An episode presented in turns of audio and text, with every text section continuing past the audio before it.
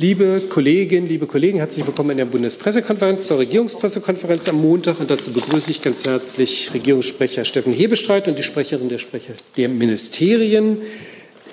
Wir haben von vorne, ich kontrolliere noch mal, keine aktiven Äußerungen. Insofern kommen wir gleich zu den Fragen. Herr Pronzen. Ja, vielen Dank. Eine Frage an Frau Deschauer vom Auswärtigen Amt.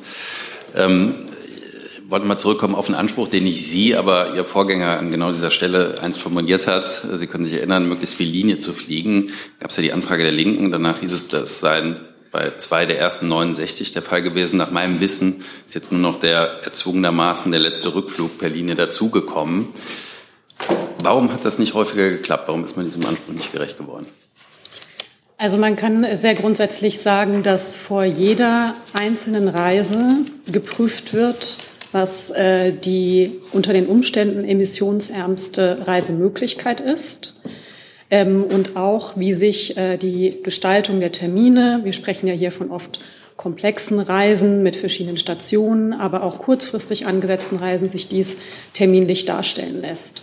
Und in dieser Gesamtabwägung wird dann jedes Mal vor einer einzelnen Reise entschieden. Und so kommen wir zu dem Ergebnis, dass ähm, des Öfteren, also öfter, als auf Linienflüge auf die Flugbereitschaft zurückgegriffen wurde in der Vergangenheit.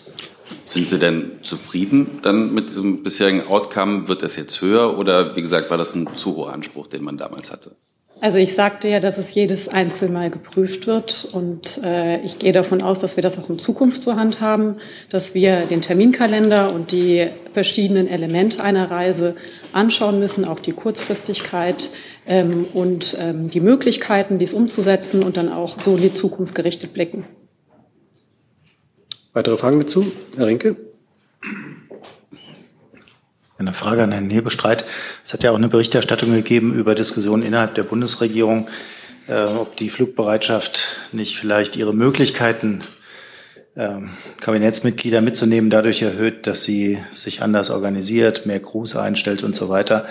Äh, man könnte auch mehr Flugzeuge anschaffen, die dann natürlich auch mehr Crews erfordern.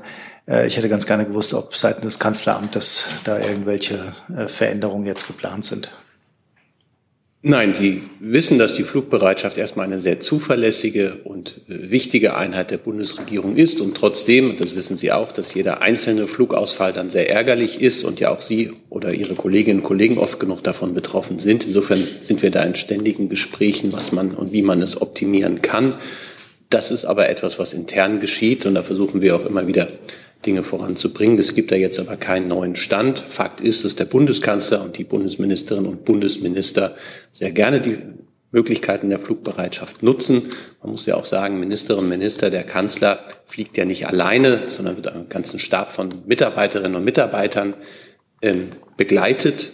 Das zeigt sich dann ja auch immer, ähm, warum es auch, wenn man einen Linienflug bucht, eben nicht um ein, zwei oder drei Plätze geht, sondern geht es mal rasch um 20 oder 25 Plätze, die man die man auch äh, in kurzer Zeit ähm, äh, buchen können müsste. Und insofern sind das auch Kosten, die man immer berücksichtigen muss. So.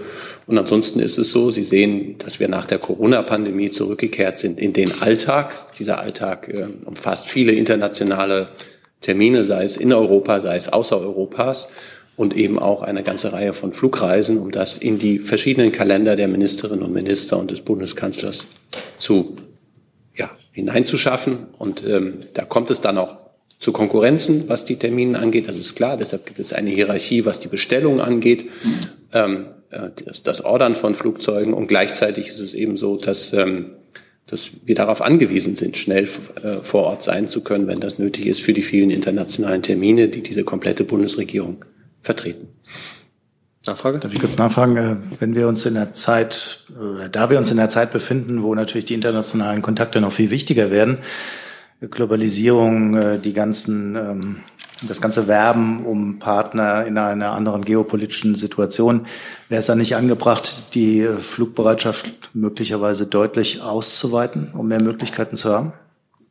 Es gibt immer wieder Überlegungen, die auch in diese Richtung gehen. Im Augenblick haben wir das in der letzten Legislaturperiode geschafft, drei nagelneue Flugzeuge, Langstreckenflugzeuge anzuschaffen, zum ersten Mal seit vielen Jahren, was die Flugbereitschaft angeht. Die vorherigen Modelle, auch das Modell A340, war von ähm, einem vorherigen, ähm, einer Luftfahrtlinie ähm, ver verkauft worden. Das war also Secondhand sozusagen. Und jetzt gibt es drei äh, nagelneue A350 Flugzeuge, die der Bundesregierung zur Verfügung stehen. Das ist erstmal, was auch die Zuverlässigkeit angeht, ein echtes Plus. Die befinden sich zum Teil jetzt aber noch in der Einrüstung, also in der Umrüstung für die Bedürfnisse der Bundesregierung. Ähm, deswegen ist da den einen oder anderen Engpass und wir haben auch die äh, Flotte der kleineren Flugzeuge, der sogenannten Globals, auch nochmal ergänzt und erhöht in der letzten Legislaturperiode. Darüber hinaus ist mir zur Stunde nicht bekannt, dass es weitere Überlegungen gibt, weitere Flugzeuge anzuschaffen. Ähm, und äh, sollte sich das ändern, würden wir das natürlich Ihnen auch sofort mitteilen. Hi, Tyler hier, Producer von Jung und Naiv. Ohne euch gibt's uns nicht. Jeder Euro zählt und ab 20 landet ihr als Produzenten im Abspann auf YouTube. Weiter geht's. Weitere Fragen zum Thema Flugbereitschaft? Das ist nicht der Fall. Neue Frage, Herr Eckstein. Eine Frage an das Wirtschaftsministerium. Frau Ungardt, Sie haben am Freitag Zahlen zum Thema Zufallsgewinne äh, veröffentlicht. Die fallen mit 417 Euro, glaube ich. Vielleicht können Sie mal sagen, fallen die geringer aus als das, was das Wirtschaftsministerium sich von dieser Maßnahme eigentlich erhofft hat? Zunächst muss ich mich entschuldigen, dass ich so spät gekommen bin. Ich bin schnell eingesprungen aufgrund eines Krankheitsfalls. Tut mir leid. Ähm, die Zahlen waren ähm, ursprünglich klar, hatten wir uns mehr Zahlen erhofft, aber diese Zahlen waren absehbar, weil ja auch die Entwicklung der Gas- und äh, Strompreise sich nach unten entwickelt hat. Zum Glück aus vielerlei Gründen auch, weil wir natürlich auch mit verschiedenen Maßnahmen der Vorsorge getroffen haben und äh, auch bei den, das hat man ja auch gemerkt, bei den Auszahlungen der Gas- und Strompreisbremse. Also war klar, dass die Zahl jetzt da nicht so hoch sein wird. Ähm, dennoch ähm, ist, ist die Zahl eine stattliche Zahl und ähm, mit der man gut arbeiten kann. Und wir sind froh, ähm, dass wir dieses Instrument geschaffen haben.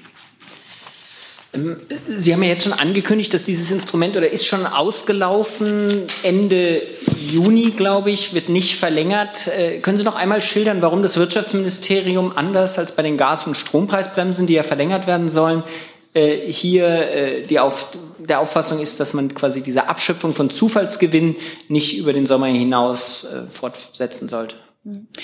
Ähm, dass wir auf der einen Seite darauf setzen, dass wir verlängern, das ist ja noch nicht entschieden. Das wird ja auch gerade erst mit der Kommission äh, besprochen, was die Gas- und Strompreisbremse angeht, ähm, ist dem, zuschulde, dem zugrunde gelegt, dass wir äh, Vorsorge treffen wollen, falls die Gas- und Strompreise wieder nach oben schnellen, aus welchen Gründen auch immer und hier wollen wir ähm, dann nicht überrascht werden, sondern dann haben wir noch ein Instrument, das über diesen Winter hilft, ähm, was auch ähm, für die Bevölkerung, für die Unternehmen wichtig ist.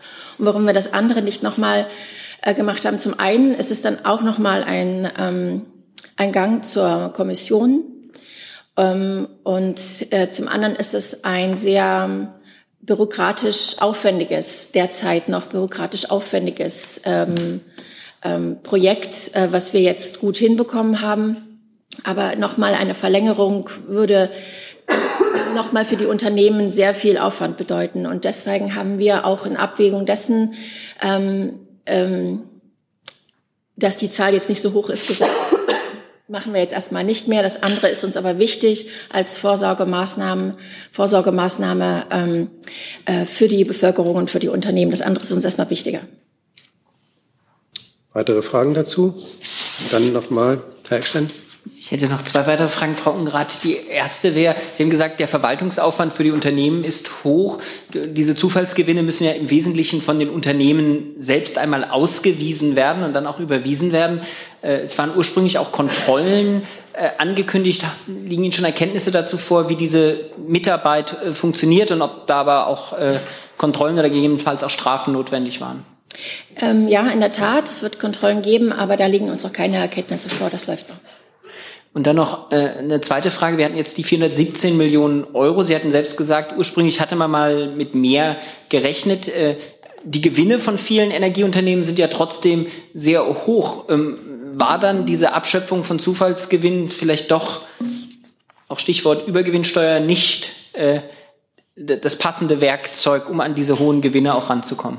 Also Steuern kann ich mich jetzt nicht äußern. Wir haben, es gab ja einen Modus, wie die, diese Gewinne, äh, beziehungsweise diese Abschöpfung, Entschuldigung, diese Abschöpfung ähm, ermittelt worden ist. Das steht ja auch in der Pressemitteilung, das haben wir ja veröffentlicht am Freitag, das können wir auch nachlesen. Und das ist für uns der entscheidende Punkt, wie, ähm, äh, wie diese, die Überschuss, Überschusserlösabschöpfung berechnet wird. Herr Rinke dazu? Nicht dazu. Dann gibt es weitere Fragen zu diesem Thema Übergewinne? Das ist nicht der Fall. Dann Herr Becker noch mit einer anderen Frage. Ähm, ich hatte eine Frage so Migration deutsch-polnische Grenze und die Ach so. Sprecher des Innenministeriums gerade raus.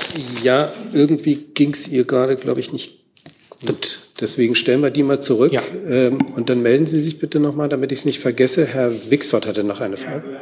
Auch dann Herr Rinke.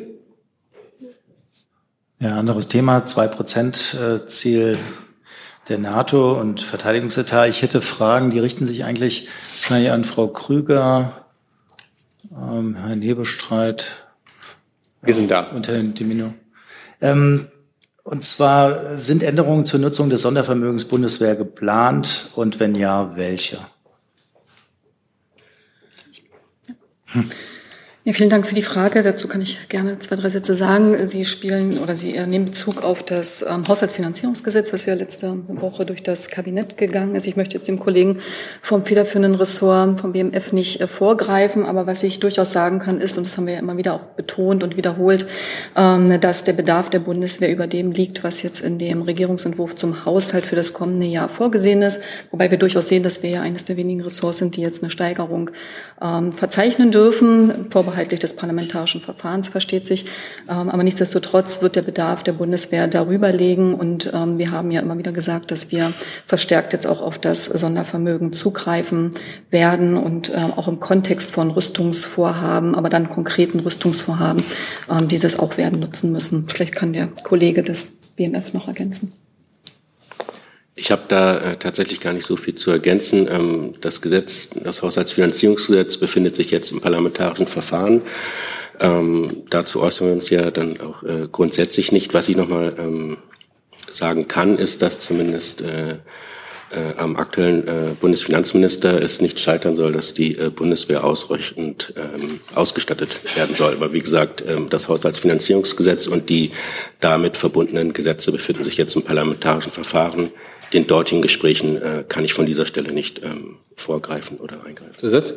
Ähm, darauf bezog sich meine Frage aber gar nicht. Es gibt ja auch noch ein Gesetz zur Nutzung dieses 100 Milliarden Vermögens oder dieser Sonderkredite.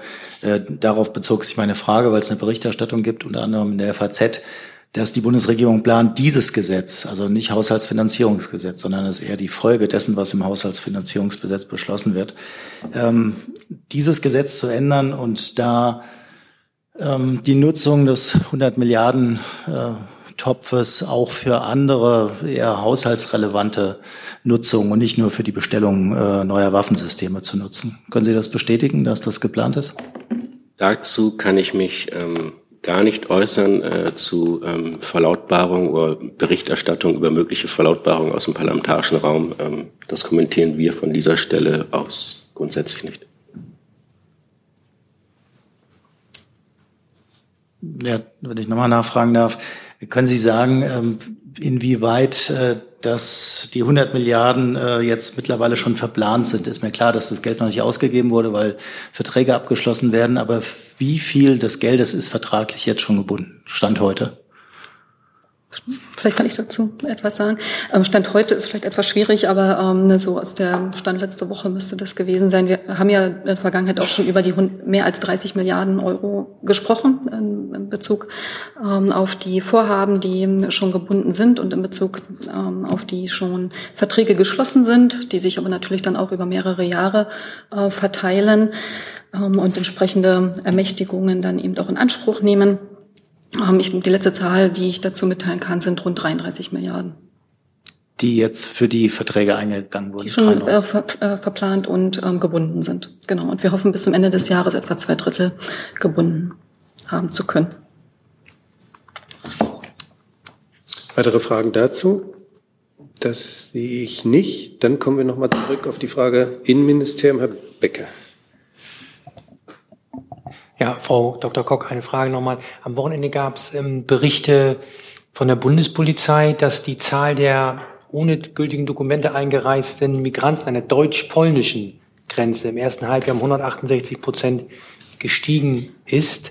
Ähm, was sagt das Innenministerium dazu? Gibt es Konsequenzen? Wird, werden da Maßnahmen eingeleitet oder wie gehen Sie damit um mit dieser doch starken Steigerung? Ja, wir haben uns hier ja schon mehrfach zu, äh, zu dieser Frage geäußert, gerade auch im Zusammenhang mit der Frage Grenzkontrollen und wie Grenzkontrollen durchgeführt werden. Ähm, wir beobachten die Entwicklung an allen Grenzen weiterhin sehr, sehr sorgfältig ähm, und gehen im Dialog mit den betroffenen Bundesländern, aber auch den betroffenen Nachbarstaaten lageangepasst vor. Das heißt, Maßnahmen, ähm, die wir äh, führen, sind immer lageangepasst, je nach Entwicklung. Ich habe auch die Zahlen dabei zu den Feststellungen von unerlaubten Einreisen ähm, für den Monat Juli. Das sind aber alle. Das ist nicht auf die Grenze zu Polen begrenzt. Das waren im Juli diesen Jahres 10.714 unerlaubte Einreisen, die die Bundespolizei festgestellt hat. Haben Sie da Vergleichszahlen zum Vorjahr? Ja, im Juli 2022 waren es 6.941 unerlaubte Einreisen. Zu dem Thema weitere Fragen? Das ist nicht der Fall, oder? Dann, Herr Wixford, Sie hatten auch eine Frage ans Innenministerium. BMF anfangen, aber vielleicht geht Bitte. es dann noch weiter. Es geht um die geplanten Kürzungen für Beratungsunterstützung von Migranten. Ähm, die SZ schreibt da heute bei der Migrationsberatung 57 statt 81 Millionen, bei den Asylverfahrensberatungen 20 statt 40 und bei den psychosozialen Zentren auch um zwei Drittel äh, gekürzt werden im Haushaltsplan 24. Können Sie das so bestätigen und vielleicht zwei Sätze zu den Hintergründen sagen? Ähm, hier müsste ich dann mich auch dem äh, hiesigen Bingo bedienen äh, und auf das Ressortprinzip verweisen, und zwar auf das Ressort, in dessen Einzelplan das äh, fällt. Das ist welches? Migration, 24. Das wäre dann, glaube ich, das BMI und das Familienministerium.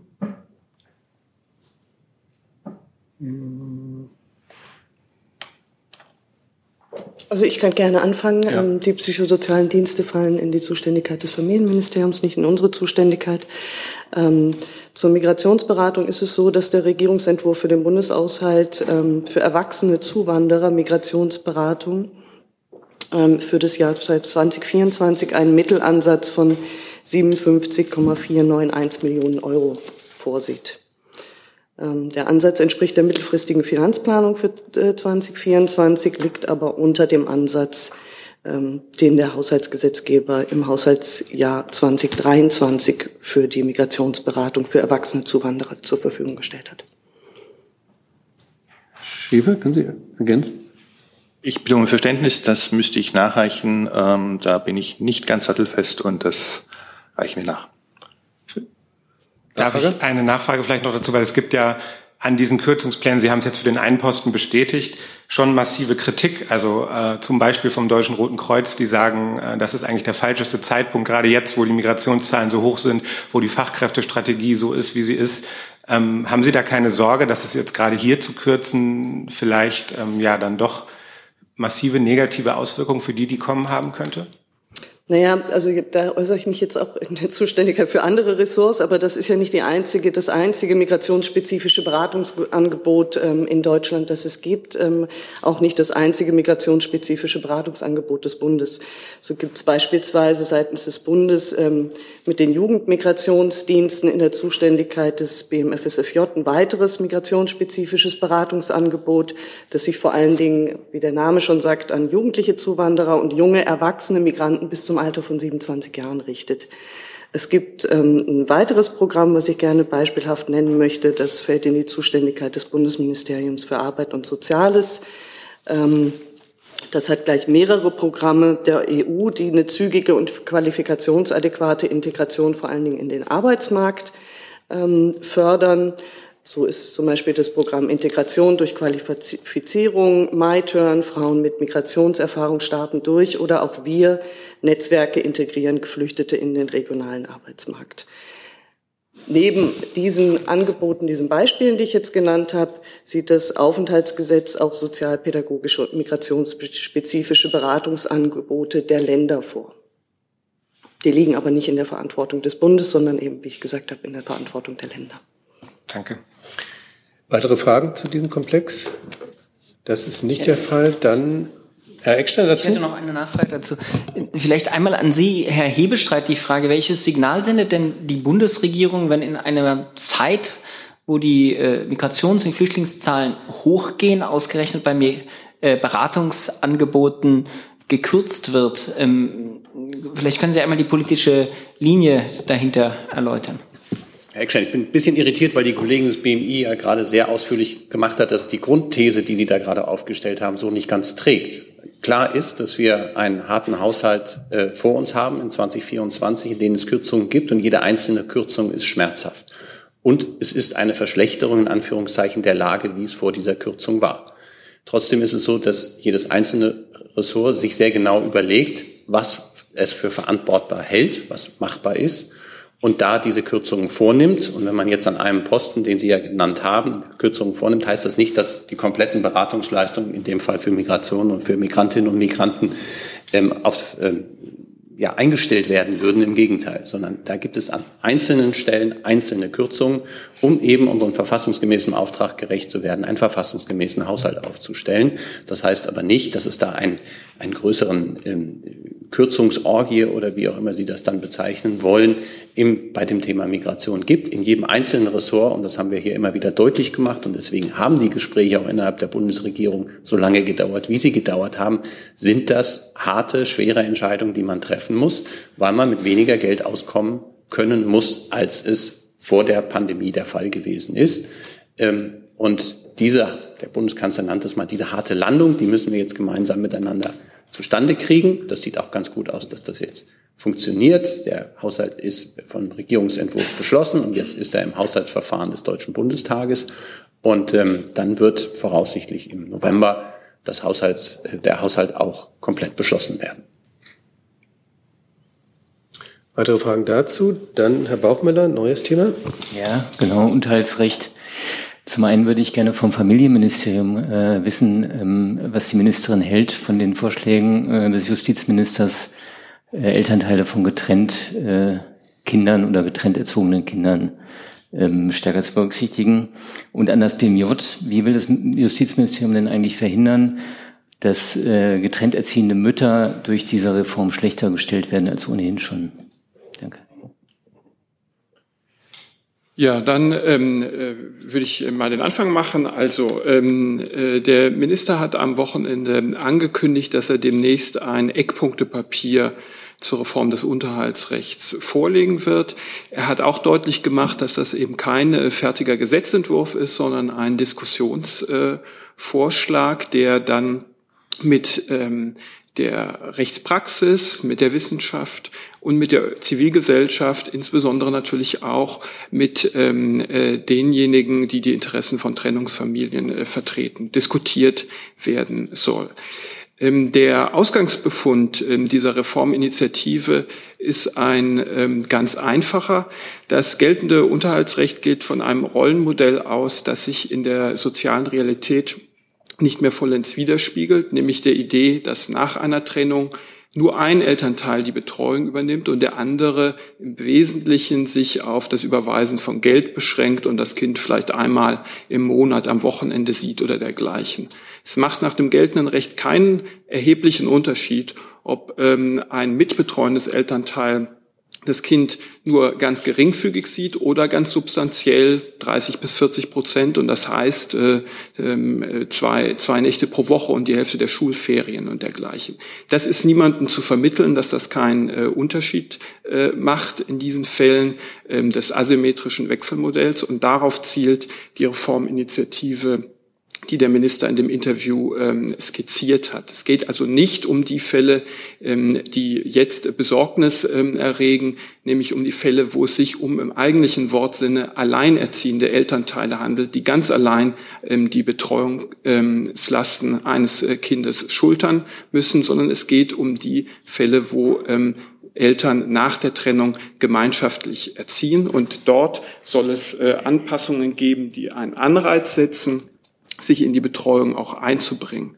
Der Minister hat gleichzeitig deutlich gemacht, dass äh, diese Reform ähm, nicht dazu führen wird, dass Kinder, und um deren Wohl geht es an ganz zentraler Stelle, schlechter stehen. Die Unterhaltsansprüche von Kindern bleiben gleich. Der äh, Mindestunterhaltsanspruch von Kindern ändert sich in der Höhe ähm, nichts. Das ist die zentrale Maßgabe ähm, bei diesem Reformvorschlag. Und das ist auch die Antwort auf die Sorgen, die jetzt äh, kursieren. Und im Übrigen würde ich darauf verweisen, dass äh, der Minister deutlich gemacht hat, dass wir eben schon in wenigen Tagen dieses Reformkonzept ähm, vorschlagen ähm, werden oder vorstellen werden und es ähm, jetzt am Wochenende nur darum ging, den grundsätzlichen Reformbedarf aufzuzeigen, das Gerechtigkeitsproblem, das das geltende Unterhaltsrecht aufweist und warum wir das angehen wollen und um welche Fälle in etwas gehen wird.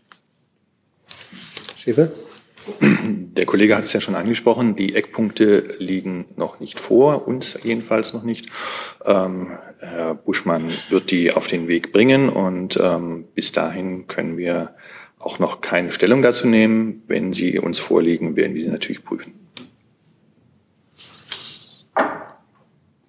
Weitere Fragen zum Thema Unterhaltsrecht, Herr Becker? Nochmal eine Frage an Herrn Hosemann. Ähm, Gibt es denn schon Denkmodelle, wie das Unterhaltsgeld aufgeteilt werden kann. Also sagt man, wenn die Hälfte beim Vater oder die Hälfte beim Mutter das Kind ist, dass es dann auch geteilt wird. Warum liegt, es ist ja wie gesagt, dass nur einer zahlt. Wie wird das dann, dann aufgesplittet, das Geld auch? Ähm, also der Befund ist äh, nicht ganz äh, korrekt, ähm, denn wenn sich die ähm, Betreuung schon jetzt exakt hälftig äh, aufgeteilt wird beim sogenannten symmetrischen Wechselmodell, dann kommt es schon jetzt dazu, dass Unterhaltsleistungen gleich verteilt wird. Uns geht es, wie der Minister im Interview gesagt hat, eben gerade um das Fälle des asymmetrischen Wechselmodells, wo wir nicht bei 50-50 sind, aber eben auch nicht bei 90-10, sondern wo der der äh, mitbetreuende Elternteil 30 oder 40 Prozent sind so Zahlen, die der Minister im Interview genannt hat. Also substanzielles Engagement, aber eben nicht 50 Prozent. Und ähm, dafür gibt es äh, bereits heute ähm, praktikable Berechnungsmodelle und so eins werden wir dann auch ähm, dem ähm, Eckpunktepapier zugrunde legen, denn zentrales Ziel des Ministers ist es eben auch, das Unterhaltsrecht weniger streitanfällig zu machen. Wir haben heute große Unsicherheit darüber, wie diese Fälle des asymmetrischen Wechselmodells zu behandeln sind. Dieser Streit, den ähm, Elternteile führen, geht zulasten der Kinder. Uns ist es ist äh, daran gelegen, ein faires Modell und auch ein klares Modell vorzulegen, das für alle erkennbar macht, wie sich die Unterhaltsleistungen verteilen, und zwar bevor ein Gericht entschieden hat. Weitere Fragen zu diesem Thema? Das ist nicht der Fall, oder? Anderes Thema, dann aber erstmal die Kollegin vorne. Genau, neues Thema. Genau, Fenau von der DPA. Ähm, das geht an das ähm, BMF. Ähm, Herr Lindner hat ja gestern einen klaren Zusammenhang zwischen Zuwanderung und Kinderarmut gestellt. Da wäre einmal meine Frage, ähm, worauf er sich da bezieht, auf welche Daten er diese Aussage stützt. Und das andere ist, ähm, er hat ja auch gesagt, es brauche mehr Arbeitsfähigkeit, äh, es brauche mehr Investitionen in die Arbeitsfähigkeit der Eltern und die Sprachförderung der Eltern. Wann und wo will er denn diese Debatte führen? Soll das noch vor der Einführung der Kindergrundsicherung geklärt werden? Vielen Dank. Ja, ich möchte Sie tatsächlich zunächst gerne auf die Aussagen des Ministers gestern bei unserem Tag der äh, offenen Tür äh, verweisen. Das war ein äh, Diskussionsbeitrag. Er hat unter anderem, wie Sie ja schon gesagt haben, auf ähm, diverse äh, verschiedene Fähigkeiten hingewiesen. Ähm, äh, bei den Eltern, insbesondere Sprachförderung, Integration, äh, Beschäftigungsfähigkeit ähm, waren Begriffe, die er genannt hat.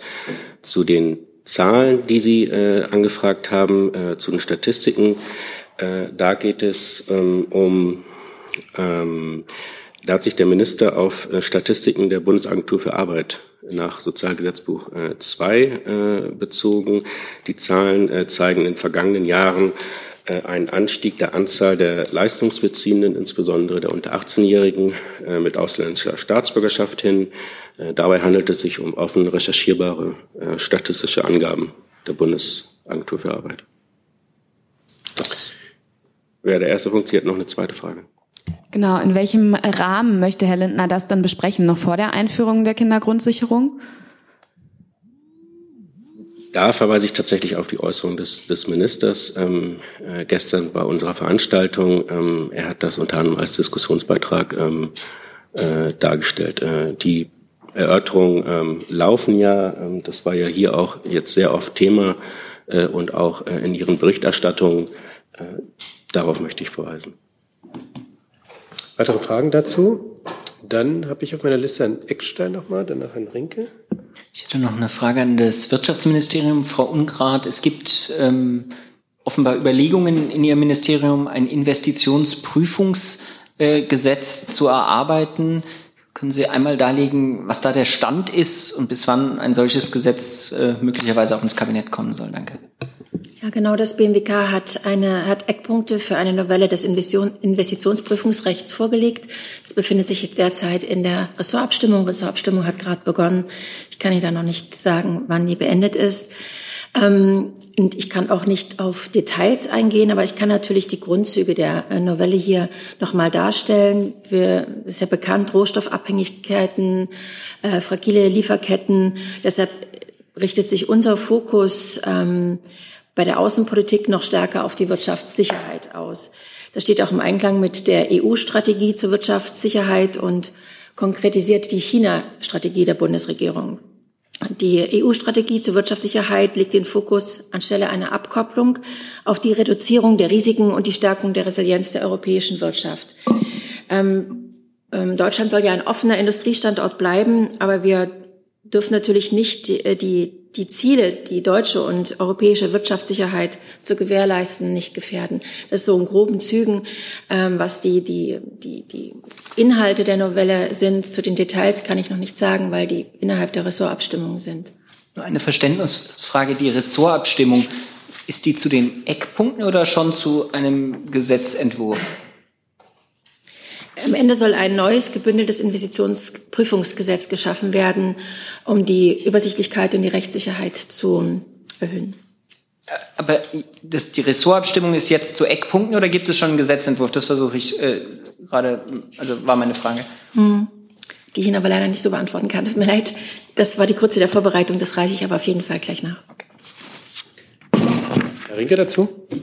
Ja, äh, auch eine kurze Nachfrage dazu.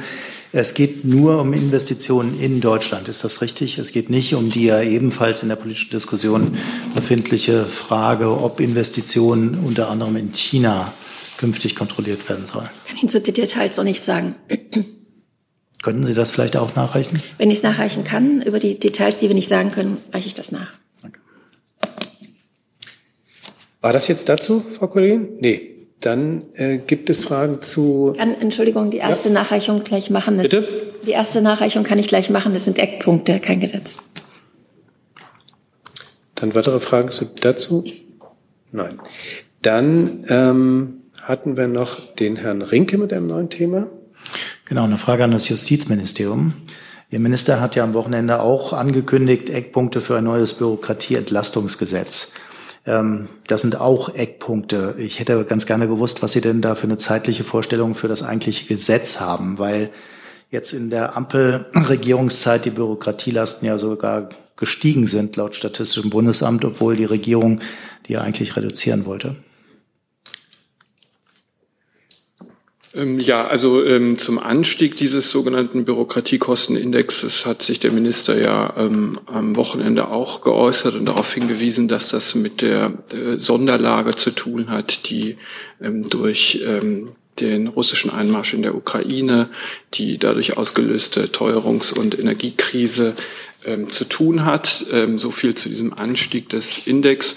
Und ähm, das Ziel äh, des Ministers ist es, dass zügig nach äh, Vorlage und Beschluss der Eckpunkte dann auch ein ähm, Referentenentwurf vorgelegt und äh, beschlossen werden kann. Ähm, und äh, das äh, kann dann natürlich noch ein paar Monate dauern, soll aber ähm, ähm, zeitnah geschehen. Können Sie das vielleicht noch ein bisschen präzisieren dieses Jahr? Also wir haben die Hälfte der Legislaturperiode rum. Ähm, Im optimalen Fall kann das noch dieses Jahr geschehen. Danke. Weitere Fragen? Dann Herr Wixford noch mal zu einem neuen Thema. Ja, ans Bauministerium. Ähm, ich würde gerne fragen zu dem Paket, das Ihre Ministerin für die kriselnde Baubranche plant. Ähm, ich würde gerne zunächst mal wissen, an wen sollen sich diese Maßnahmen, dieses Maßnahmenpaket genau richten? Sollen davon auch ganz normal, ich nenne es jetzt mal der normale kleine Häuslebauer profitieren? Ja, gerne. Das ist ja im Zuge der degressiven AFA ähm, laut geworden. Äh, da planen wir ins, in, in der Tat äh, Richtung Ende September dieses Maßnahmenpaket vorzustellen. Und der richtet sich insbesondere an den frei finanzierten Wohnungsbau.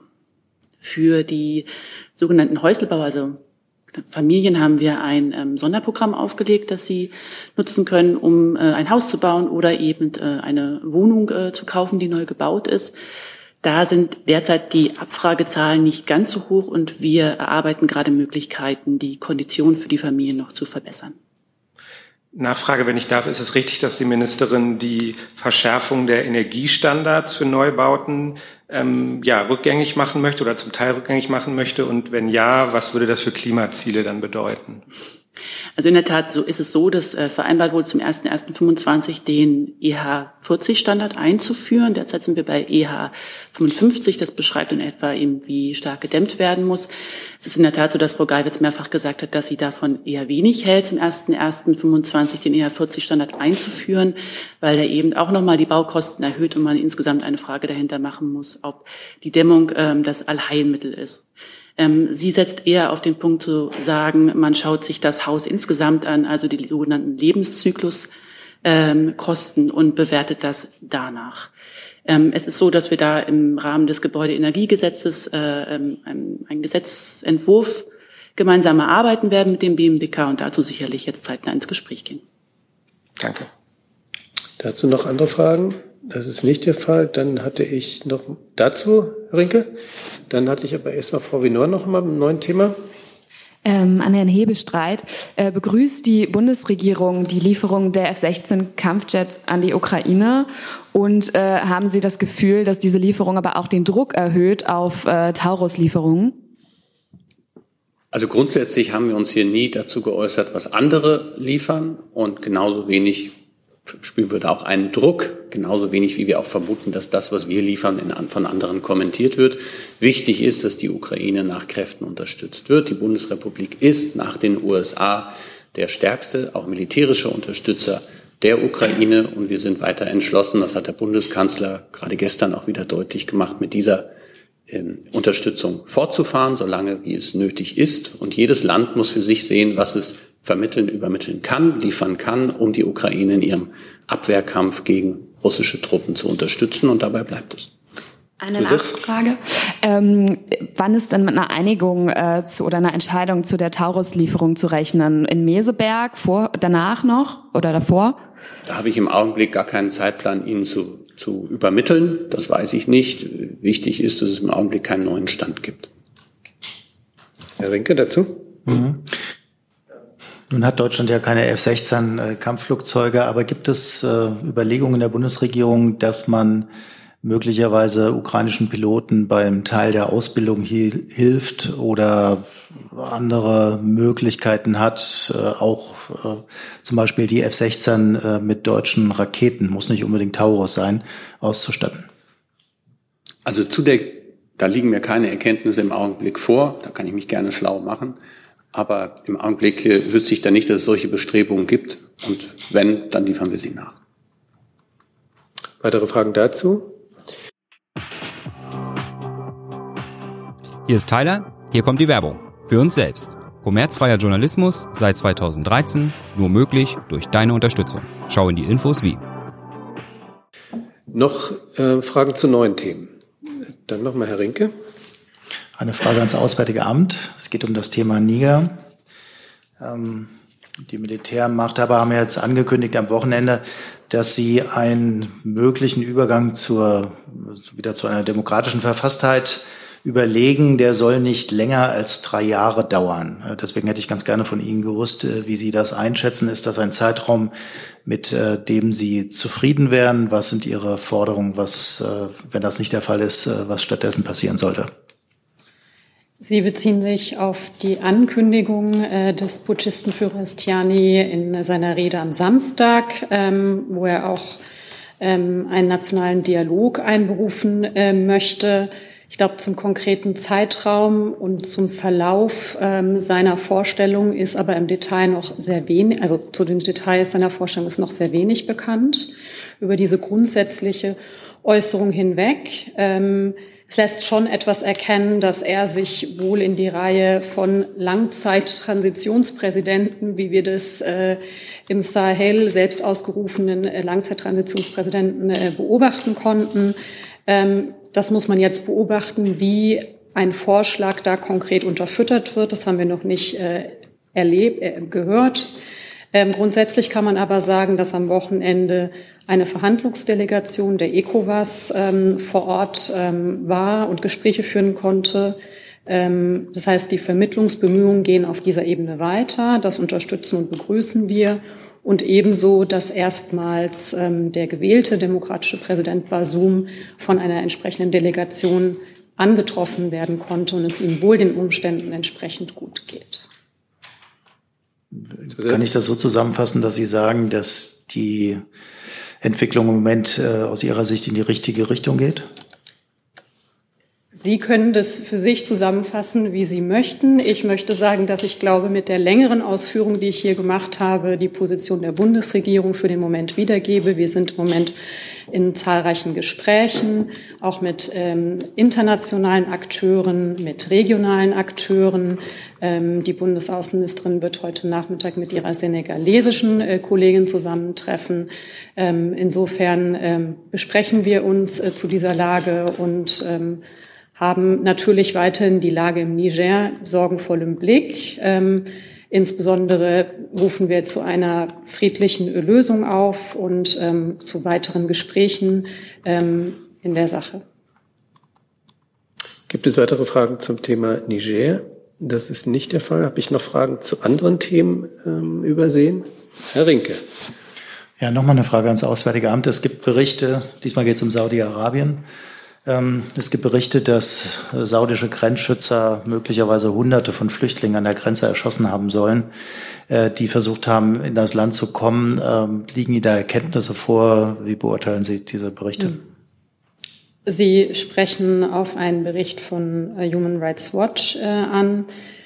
Der ist uns bekannt und wir sind sehr besorgt über die dort aufgeführten massiven Vorwürfe. Ich kann Ihnen aber sagen, dass wir keine erken eigenen Erkenntnisse haben ähm, und auch keine eigenen Erkenntnisquellen, ähm, die ich jetzt hier mit Ihnen teilen könnte. Herr Eckstein dazu? Bemühen Sie sich, eigene Erkenntnisse zu diesen Vorwürfen zu erlangen? Wir bemühen uns vor allem immer im Gespräch mit unseren internationalen Partnern, äh, Sorgen hinsichtlich äh, entsprechender Lageberichte ähm, vorzubringen und das tun wir. Das heißt konkret, es gibt von Seiten des AA Nachfragen an Saudi-Arabien, möglicherweise den Botschafter hier vor Ort? Sie kennen äh, die Antworten, die von dieser Bank kommen, äh, dass wir im Detail nicht auf einzelne Gespräche mit internationalen Partnern eingehen. Aber das Auswärtige Amt spricht sehr regelmäßig mit Saudi-Arabien auch über Menschenrechtsfragen. Weitere Fragen dazu? Das ist nicht der Fall. Gibt es Fragen zu anderen Themen? Auch das ist nicht der Fall. Dann bedanke Bitte? Nachreichung an Herrn Rinke noch.